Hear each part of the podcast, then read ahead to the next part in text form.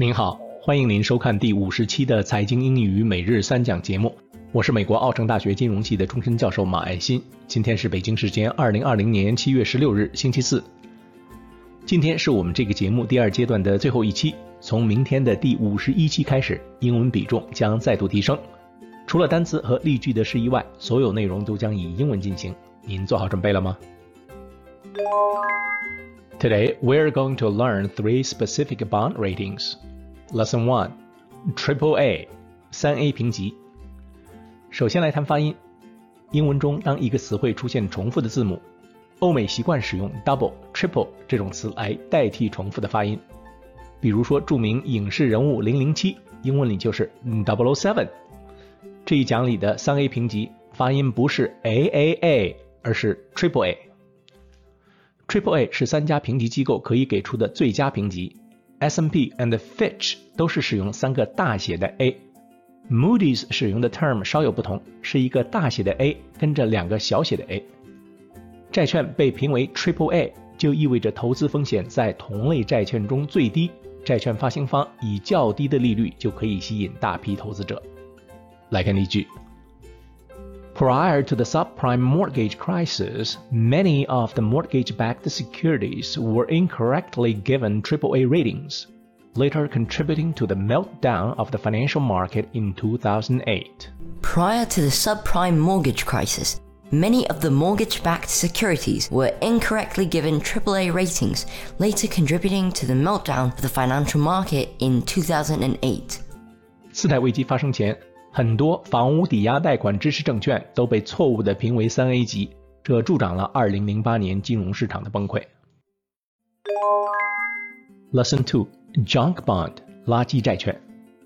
Junk 这个词在口语中使用的很频繁。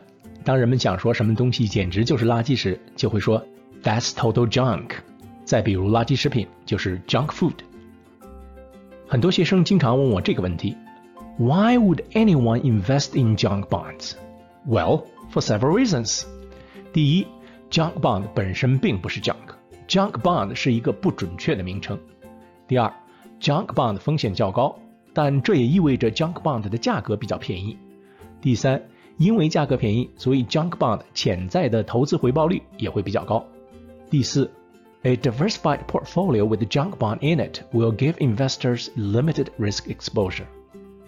来看例句：Junk bonds carry higher risks, but should not be considered junkyard bonds. Junk bonds carry higher risk, but should not be considered junkyard bonds. 垃圾债券的风险更高，但这并不意味着这些债券就是真的垃圾。Lesson Three: D-rated bond，违约债券。在过去我的课堂里，有些学生以为最差的 bond rating 是 F。 就像大学里的成绩单一样，从 A 到 F，但是 bond rating 到 D 这里就是最低的评级了。D 代表 default，就是违约的意思。这是公司已经停止偿付投资人的本息，多数公司这时已经开始进入破产过程。但即使是 D-rated bond，也有很多投资人投资购买。为什么呢？因为这时 bond 的价格会极低，经常会低于破产清算后 bond 可以得到偿付的资产的价值。这是投资低 rated bond 就是一个非常有利可图的选择。来看例句：When a company defaults on its bond obligations, its bonds will fall into the category of D-rated bonds. When a company defaults on its bond obligations, its bonds will fall into the category of D-rated bonds. 当一家公司对公司的债券违约时，它的债券就会跌入 D 类评级。来看今天的实例。 TheBayNet.com, Annapolis, Maryland, July 15, 2020.